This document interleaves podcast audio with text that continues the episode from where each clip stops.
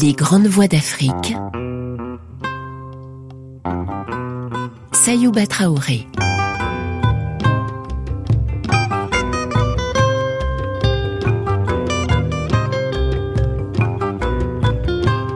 Aujourd'hui, dans les grandes voies de la littérature africaine, une grande dame des arts vivants et des lettres du Cameroun, Werwere Liking, actrice, romancière, écrivaine.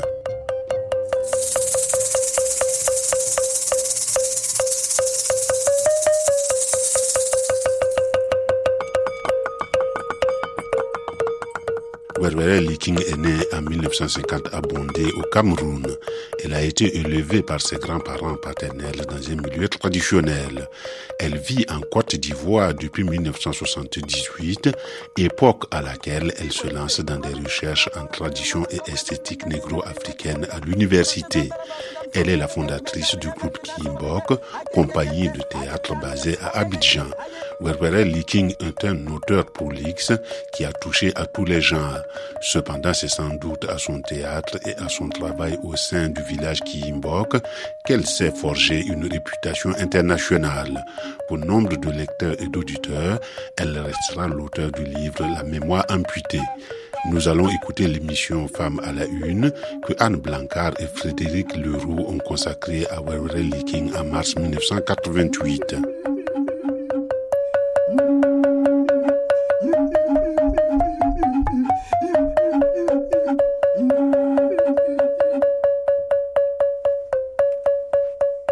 Tiani, Hamjambo kina mama wote wa mbalma muso, Afrika.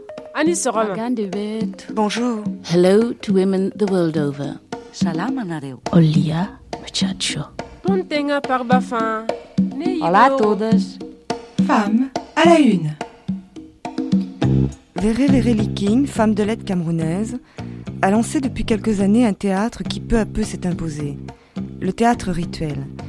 Elle a aussi ouvert dans un quartier d'Abidjan une villa, au lieu de rencontres artistiques.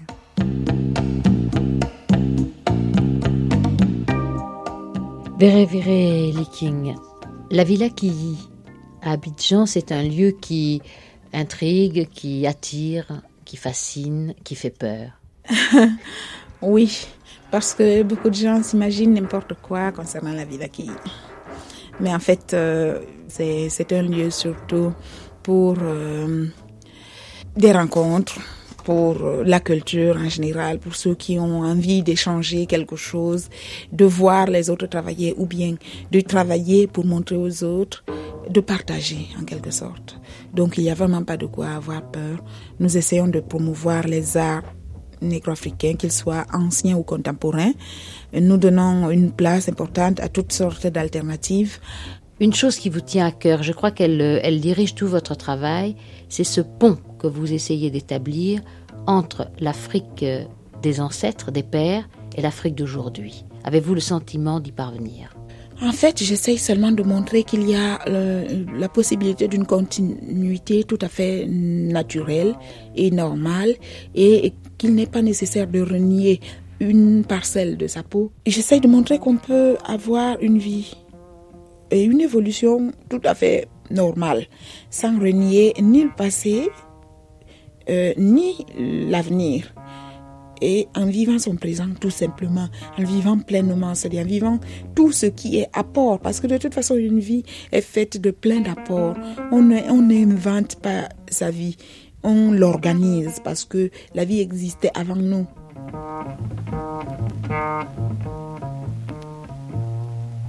Qui sont les pensionnaires de la Villa Quilly?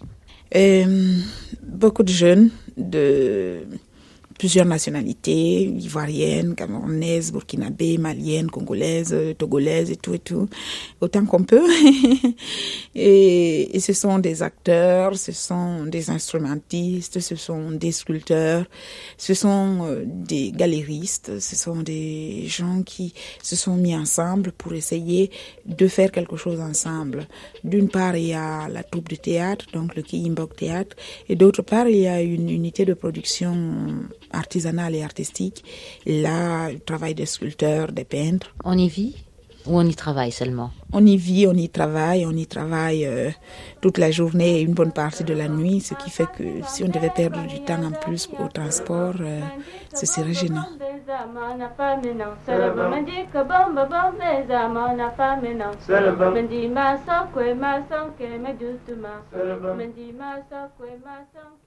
Et les gens viennent vous voir? Oh oui, beaucoup de gens viennent à la Villa Quilly. Il y a des jeunes, des élèves qui viennent. Il y a des gens qui viennent pour visiter la galerie parce que nous faisons de la promotion artistique. Donc, nous avons ce lieu où on peut à tout moment aller pour euh, visiter des expositions d'objets anciens et modernes. C'est presque un mini-musée avec la différence qu'on ne paye pas pour entrer, pour visiter. Et puis, nous faisons deux soirées euh, dîner-spectacle par semaine, les mercredis et jeudis. Mais qui s'occupe de tous ces gens, qui les fait dîner, qui les reçoit? Vous n'avez pas le temps de faire tout ça, d'écrire, de faire du théâtre? Nous, sommes maintenant un groupe, nous sommes un groupe qui y Le groupe qui y ce n'est pas seulement Were Were King, c'est 20 personnes.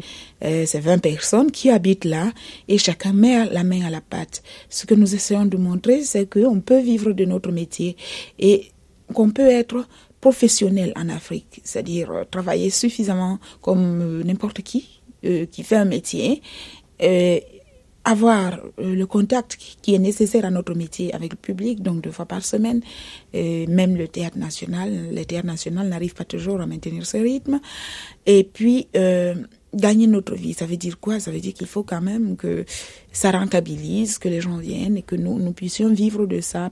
C'est une communauté On peut appeler ça une communauté dans la mesure où nous partageons toutes les charges et nous partageons tous les bénéfices. Euh, et puis nous partageons les risques. Parce que, euh, bon, mais si ça se casse la gueule, comme on dit, eh ben, c'est tout le monde qui perd. Donc, euh, c'est une communauté, mais il y a quand même une certaine liberté, sinon une liberté certaine pour chacun d'avoir sa vie privée, de s'organiser. Il y a même des gens qui sont là avec leurs enfants.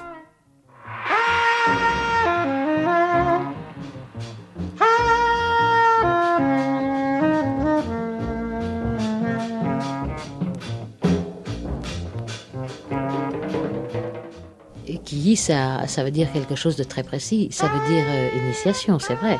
C'est une initiation, c'était une ancienne initiation bassa, mais ça veut dire surtout savoir. Euh, le, le, suprême savoir, évidemment, c'est un idéal qui est loin d'être atteint, mais au moins c'est une aspiration. C'est un centre culturel, c'est aussi un tout petit peu une case d'initiation, non? Euh, Oui, en fait, nous rêvons que ce soit un jour un village qui... Oui, c'est... Dans la mesure où c'est un lieu de formation aussi. Parce que, vous comprenez, euh, on n'a pas vraiment euh, des structures de formation aujourd'hui de professionnels du métier.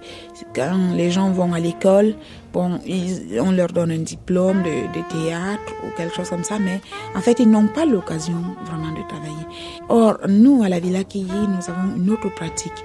Euh, les gens qui sont là, ce sont des gens qui apprennent à avoir suffisamment de métiers et à se débrouiller comme les acteurs euh, traditionnels et surtout d'arriver à gagner sa vie avec. Ils deviennent responsables d'eux-mêmes et ils peuvent aussi assumer la responsabilité d'autres gens.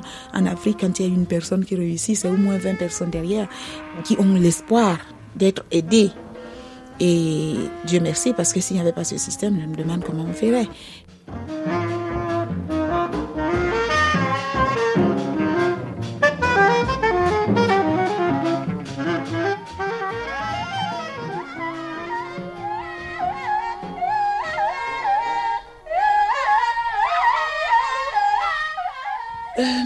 Dois dire que c'est le théâtre, c'est un peu mon aspect social parce que euh, quand j'écris, je suis seule. Quand je peins, je suis seule. Ce sont des choses qui n'engagent que moi. Or, euh, ma conviction est qu'en Afrique actuellement, il ne sert pas à grand chose d'être une étoile tout seul quelque part. Je crois qu'il faut penser à beaucoup de gens et je m'intéresse beaucoup aux jeunes, à tous ceux qui viennent derrière moi. Et je me dis que je pense avoir reçu certainement euh, plus de d'aptitude, de facilité à m'exprimer artistiquement que beaucoup d'autres. Et que si j'ai reçu ça, ce n'était certainement pas pour faire euh, mon beurre toute seule, c'est certainement pour euh, pouvoir aussi ouvrir des voies à d'autres qui peut-être auraient moins de possibilités de se battre, moins de possibilités d'arriver, mais qui ont quelque chose à dire aussi. C'est pour ça que je me suis lancée dans le théâtre, parce que le théâtre, il n'y a pas qu'une seule personne. On ne peut pas, même si on a du talent n'importe comment, on ne peut pas réussir seul au théâtre. Il faut être plusieurs. Donc euh, moi, je fais du théâtre parce que c'est là, je peux partager tout ce que j'ai, euh, aussi bien l'enthousiasme que de, de dons, euh, de tout degré, de toute nature que j'ai pu avoir. Je peux partager ce que moi aussi j'ai reçu.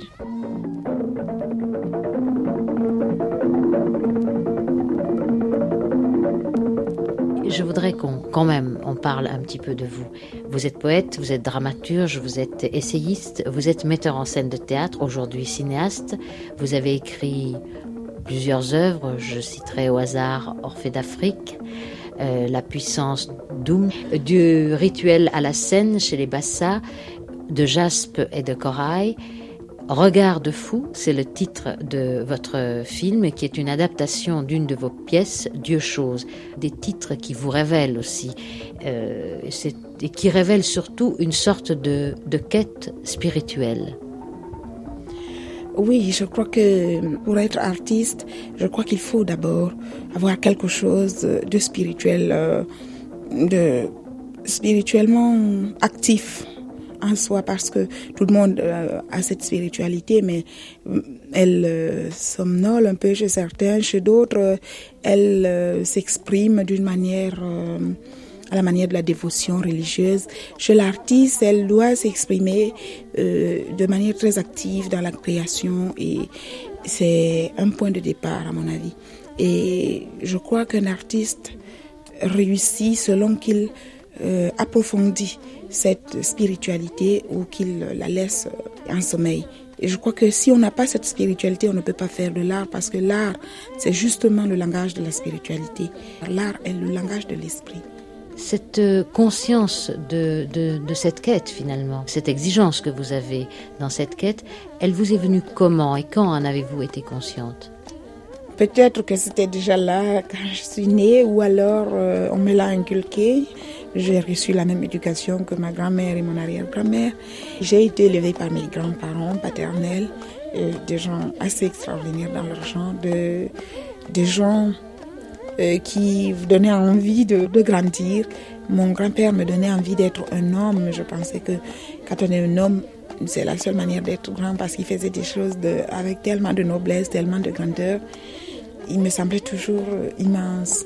Et après, quand j'ai appris à découvrir ma grand-mère, j'ai été contente d'être une femme parce que elle m'a permis de découvrir ce que c'est qu'une femme euh, avec tout ce que ça comporte de générosité, de don de soi et aussi de rigueur, de de responsabilité parce qu'une femme c'est aussi une mère et c'est quelqu'un qui est une source de vie. Donc ça suppose beaucoup de rigueur envers soi-même et envers les autres. Vous avez des enfants et c'est cet héritage que vous avez envie de transmettre aux jeunes et aux enfants, à vos enfants. j'ai des enfants et curieusement, j'ai aussi de petits-enfants. J'étais grand-mère à 32 ans, c'est très bien, je crois. Et oui, j'essaye, mais vous savez que c'est très difficile de, de, de, servir de modèle. Et comme on dit chez moi, euh, l'homme à l'étoile au front ne laisse pas nécessairement d'héritier à l'étoile au front. Donc, euh, je ne sais pas si vraiment on peut transmettre ces choses. Moi, j'ai eu la chance de les avoir reçues de mes grands-parents. Je serais très heureuse si je pouvais aussi les transmettre à mes petits-enfants. Mais euh, pour moi, euh, la façon que j'ai eu d'être euh, éduquée, d'être formée, fait que j'ai beaucoup d'enfants. Finalement, bon, j'en ai deux seulement, mais j'ai beaucoup, beaucoup d'enfants adoptifs.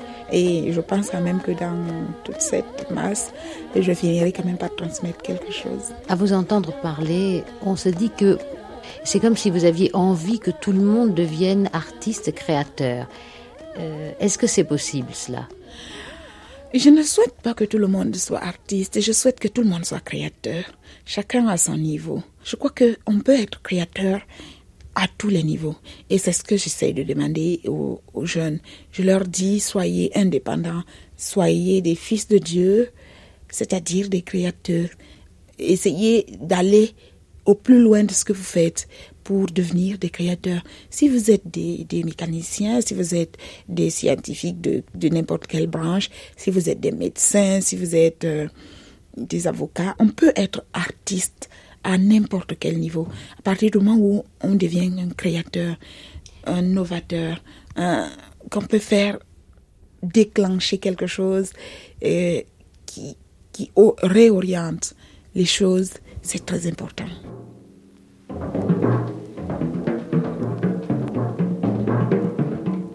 Un article parlant de vous était intitulé Were Were Liking incomprise. Est-ce que vous avez le sentiment d'être incomprise ou d'être comprise?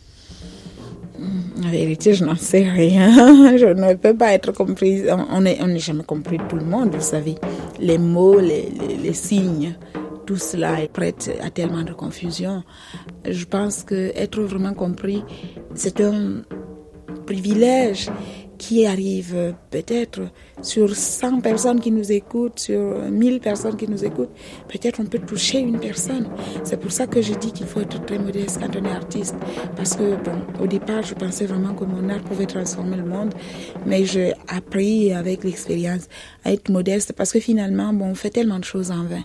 Les gens, on les touche pas toujours. Mais de temps en temps, on touche une personne. Et il faut, si on est assez modeste, on, on doit savoir que c'est comme ça et pas autrement. Il y a sûrement des gens, parce qu'ils ne vous comprennent pas, qui, à qui vous faites peur, je dirais. Qui vous gênez, pensez-vous, le plus? Je gêne euh, tous les gens qui sont tellement euh, assoiffés de pouvoir qu'ils pensent que, doit, que c'est leur droit de manipuler les autres. Euh, ça les gêne de voir une personne qui n'a peut-être pas trop peur et qui, qui peut les regarder dans les yeux sans haine, sans provocation, mais sans crainte aussi. C'était une rencontre avec Véré Véré Liking, de passage à Paris. Interview, Anne Blancard.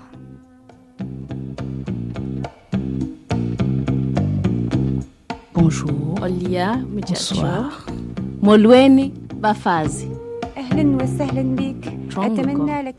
Mbote. jàmm ngeen mbooloo yi janwal ɗon fulɓe rewɓe mbola sara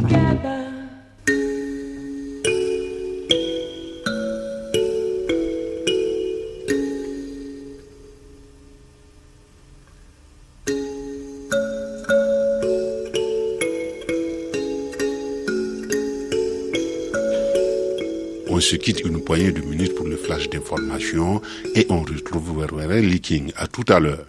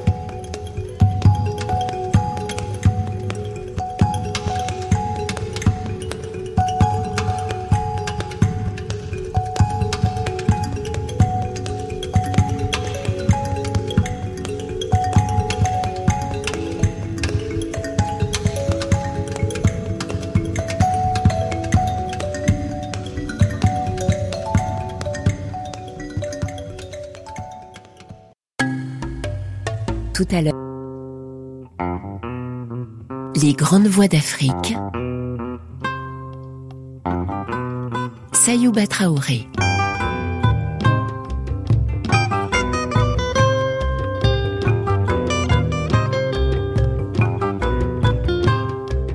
Trouver un langage poétique et esthétique en équilibre entre valeurs traditionnelles et combat contre tous les systèmes qui embrigadent l'homme en Afrique, c'est sur ces mots de Pervere Liking que nous nous sommes quittés pour le flash d'information. Cette seconde partie des grandes voix de la littérature africaine, les témoignages d'une femme engagée dans l'action. Nous allons d'abord écouter un extrait de l'émission Mille Soleils que Jacqueline Sorel et Alphonse-Marie Toukas ont consacré aux difficultés de la création artistique en novembre 1979 autour du recueil de Warware Liking On ne raisonne pas le venin avec comme invité l'auteur elle-même. L'Afrique le monde noir, la tradition, le passé, le présent, l'avenir. Mille, soleil.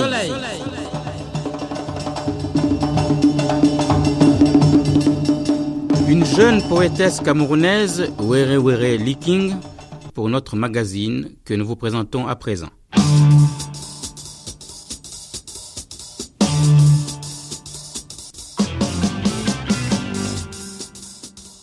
On ne raisonne pas le venin. Ce n'est pas une réflexion traditionnelle, ce n'est pas un proverbe, c'est le titre d'un recueil de poèmes d'une jeune femme camerounaise, Were Were Liking, qui a été publié aux éditions Saint-Germain-des-Prés. La séquence vous est présentée par Tony Da Silva. Were Were Liking, jurez-vous de dire la vérité, rien que la vérité.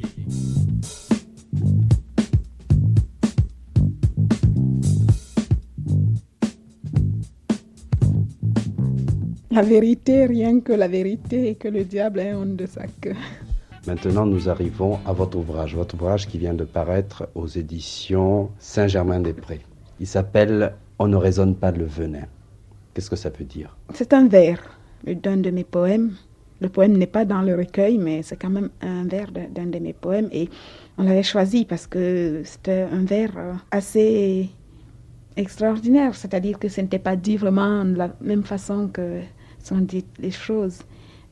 Habituellement, ce n'est pas un langage courant.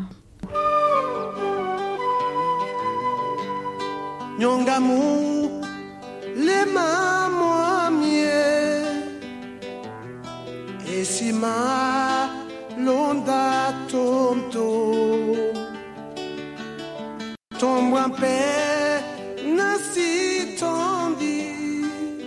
Le soleil couchant me pousse hors de mon lit comme les ressorts repoussent le châssis hors du creux. Voilà bien, me dit-il, 25 ans que tu dors, 25 ans de rêves et d'envie, 25 ans d'un interminable décollage à emballer et à éteindre tes moteurs comme dans une fantastique guide des indécis, sans avoir jamais pris de véritable élan, sans jamais avoir choisi de direction. 25 ans à aller et à venir, à tourner et à tout retourner sans pouvoir distinguer la surface des profondeurs. Je pleure sur ton sort, mon fils, qui, comme les écrivisses, à force de marcher à reculons des vers bossus, tu retrouves le dos contre le mur, les mains nues, la tête vide, le cœur lourd, devant un rêve qui n'était qu'un rêve. Je pleure sur ton sort, mon fils, et pourtant tu n'es pas de ceux que je plains et qui, n'ayant rien reçu au départ, n'ont connu que l'échec et l'amertume, et jamais baisé autre que de pitié n'a effleuré leurs lèvres. Je pleure sur ton sort, mon fils, dont les doigts ramollis par la peur ont laissé s'échapper les plus belles passions, n'ayant conservé que la moiteur de la routine et l'amertume de la rancune, ont oublié que la vie et la jeunesse, c'est d'abord de se réveiller. Oui, tu n'es pas de ceux que je plains et pourtant je pleure sur ton sort, mon fils, car comme disent nos fantômes, rire c'est pleurer. J'ai la conviction que pleurer c'est aussi rire et que le rire n'a que des choses stimulantes. Ri donc, mon fils, de ton sort. Voilà bien longtemps, n'est-ce pas, que tu dors. Lève-toi maintenant et va. La vie, heureusement, te réserve encore des lendemains.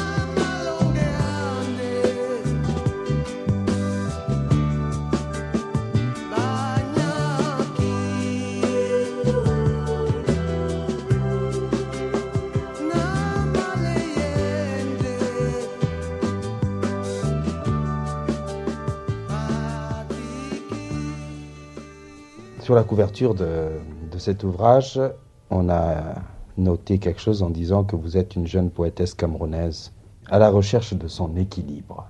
Je pense que tout le monde cherche un équilibre, étant donné la situation actuelle euh, en Afrique et ailleurs. On a vraiment besoin d'un certain équilibre. Quel genre d'équilibre? C'est reste que l'équilibre créateur. Boa.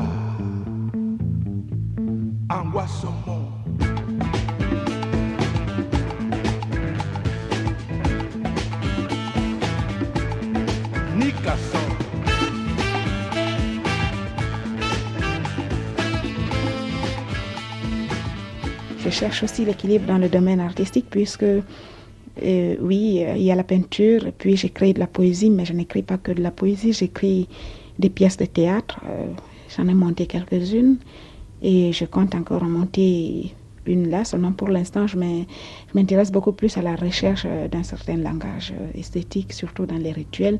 C'est ce qui me fait me déplacer euh, en ce moment. Et là, je compte aller dans les pays du Sahel pour voir les rituels du Sahel et pouvoir les comparer avec des rituels fort nombreux que je connais, qui sont des rituels de l'Afrique centrale, des Bantous en particulier.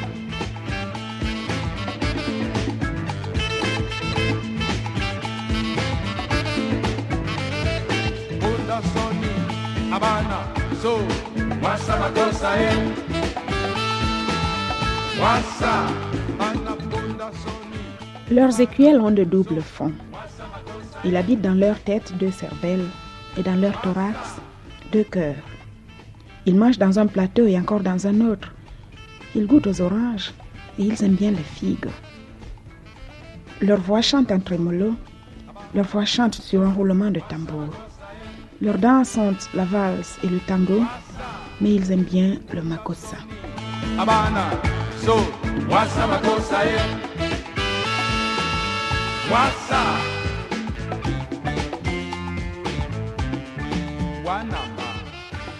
C'est qu'ils donnent d'une main et le reprennent de l'autre qu'ils sont beaux. Ils ont le sourire au bon moment, toujours. Leur matière grise vire au rouge. Leur matière grise chauffe à blanc. Ici, ils disent rouge, là, ils disent noir. Mais qu'importe, ils sont le sourire. Jamais ils ne se perdent. Ils marchent sur des têtes chercheuses et repèrent la trappe avant qu'elle ne soit posée. Leurs mains ont un aimant. Elles retiennent tout ce qui leur plaît. Leurs bouches sont des ventouses et aspirent l'énergie en profondeur. Regardez et constatez. Vous êtes vide. Vous êtes mort.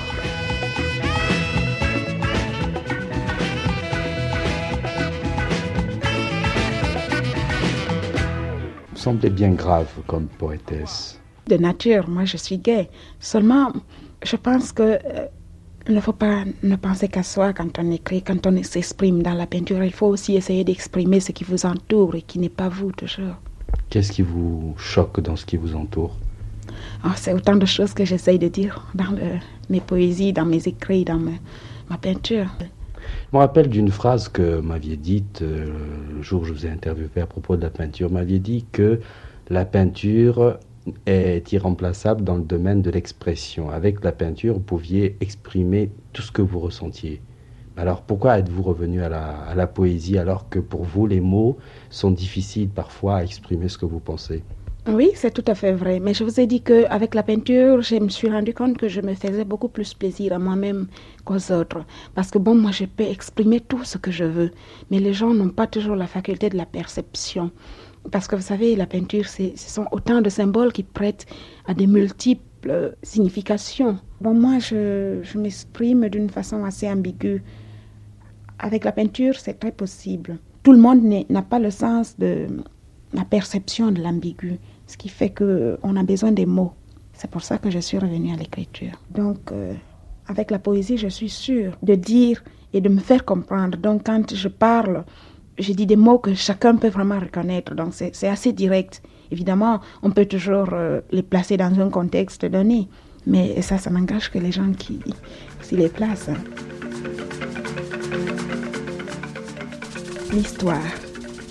Un nœud à l'envers, un nœud sur les bords un nœud au milieu, un nœud côté pile, un nœud côté face, un nœud à l'endroit, qui se trame, qui se tisse.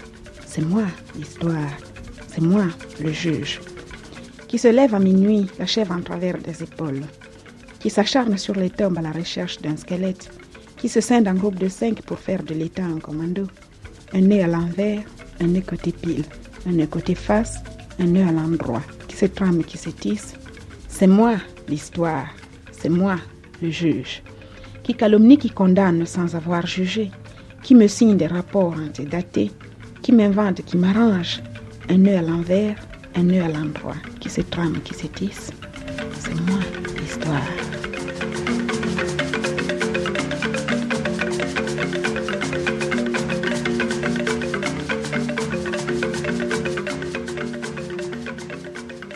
Pourquoi avoir écrit un poème sur l'histoire? C'est autant de choses que l'on ne peut pas effacer donc, euh, et qui sont vraiment destinées à être sues demain, que l'on les fasse euh, au fond de la mer ou euh, dans la lune. hein. Alors, je pense qu'il faudrait faire quand même attention à certaines choses quand on les fait. Il faut tenir compte du fait que l'histoire est là quand même et que demain Ceux qui font des bêtises aujourd'hui risquent de se reconnaître dans l'histoire. Ah oui, oui, et je me demande aussi euh, ce que feront leurs enfants, s'ils seront très fiers ou je ne sais pas s'ils y songent. Et malheureusement, on a l'impression qu'ils sont continuellement orientés vers ce même venin. C'est-à-dire que ce sont des gens, pour la plupart des cas, qui, même s'ils avaient à recommencer leur vie dix fois, eh bien, ils recommenceraient les mêmes choses. Et c'est pour ça que je dis euh, qu'on ne raisonne pas le venin. Je pense que c'est tout simplement, il faut à un moment donné arriver quand même à changer les choses, à trouver autre chose quand on voit que certaines choses ne peuvent pas marcher jusqu'au bout. Ce venin n'est pas souvent mortel. Ah que si, que si quand même, pour beaucoup, hein, pour beaucoup. Alors quelle est la solution? C'est de renverser ce venin ou bien d'essayer de s'habituer à ce venin? Il est écrit que la femme écrasera la tête du serpent, n'est-ce pas? Parce, Sans doute parce qu'on a vu que si le serpent, tant qu'il vit, il mord toujours, mais il faut écraser la tête.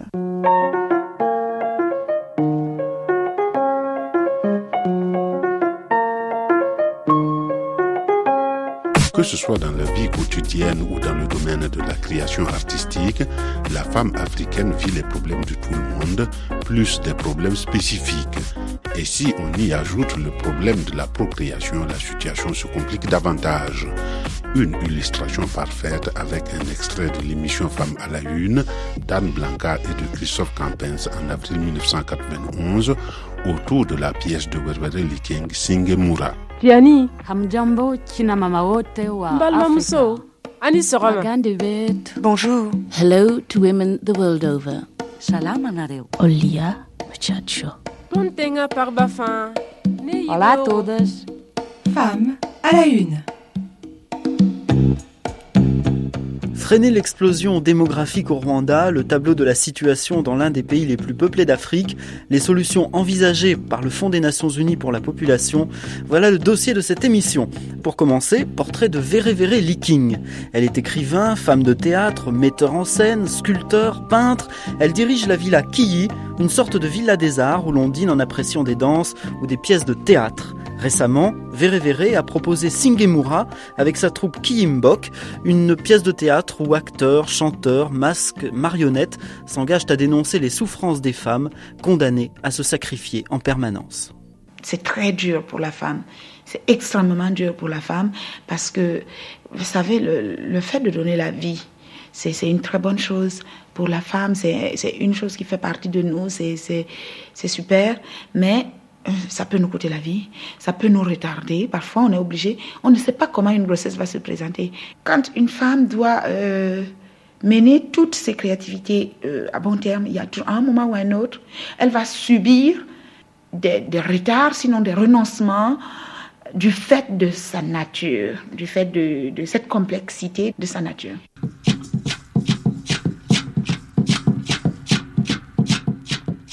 Singemura, c'est un nom, c'est le nom de l'héroïne de cette pièce. Euh, que signifie-t-il? Est-ce qu'il a une signification particulière? Oui, c'est le sous-titre. Considérer la femme ou considérant que la femme, la considération de la femme, ça, dé- ça dépend de, de l'accent. C'est un bassin, c'est ma langue maternelle. Donc, cette femme euh, que l'on va considérer, que vous nous amenez à considérer, et qui euh, est mariée. Sa belle-mère voudrait qu'elle ait un enfant.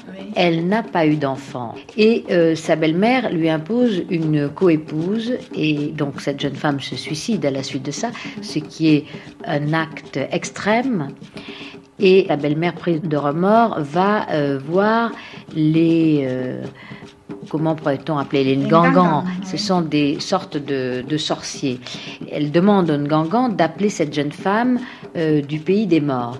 Cette jeune femme, disons, a dans sa belle-mère, qui semble l'aimer, sa propre ennemie. Les femmes sont souvent ennemies l'une à l'autre, c'est cela.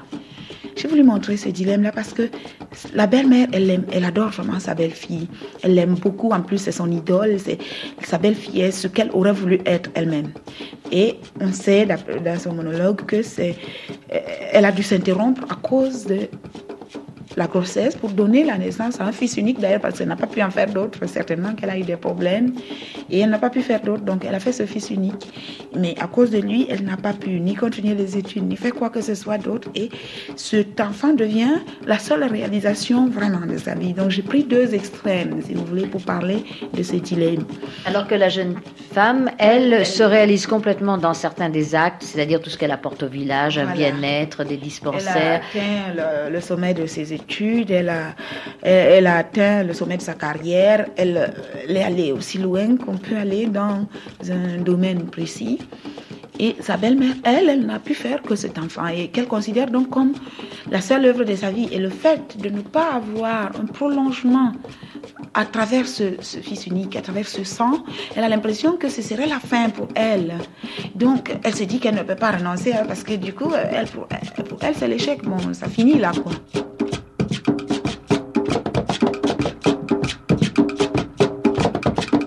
La femme renonce à, donner la vie, à avoir les enfants, eh bien, ce sera quelque chose qui lui manquera toujours. Ici, elle renonce à sa créativité pour faire des enfants.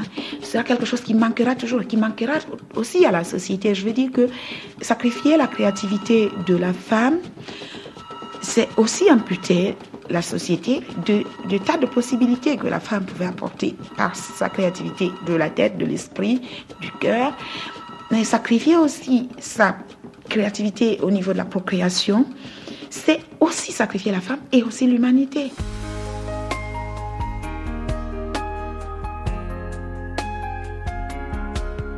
Il faut de toute urgence partir ou repartir à la découverte de l'œuvre de Werwere King. Comme la poétesse le dit elle-même, puisque toutes les femmes ne peuvent pas mener le combat pour l'autonomisation, il faut bien que certaines le fassent pour elles. Deuxièmement, c'est une artiste qui a touché à tous les genres, écriture, peinture, mise en scène, cinéma, etc. On ne saurait éviter de recommander la mémoire amputée. Sur la quatrième de couverture de ce livre, on peut lui ceci. Ce sont des miettes d'une mémoire amputée, des bouts recollés à l'envers et à l'endroit dans la pure logique de l'absurde que vit l'Afrique dans son histoire tronquée, muselée. La mémoire d'une fillette devenue femme sans savoir quand, pourquoi ni comment. L'histoire d'une femme devenue un symbole par la force du destin au-delà des choix. L'histoire d'une Afrique à qui on a volé la virginité et la maturité.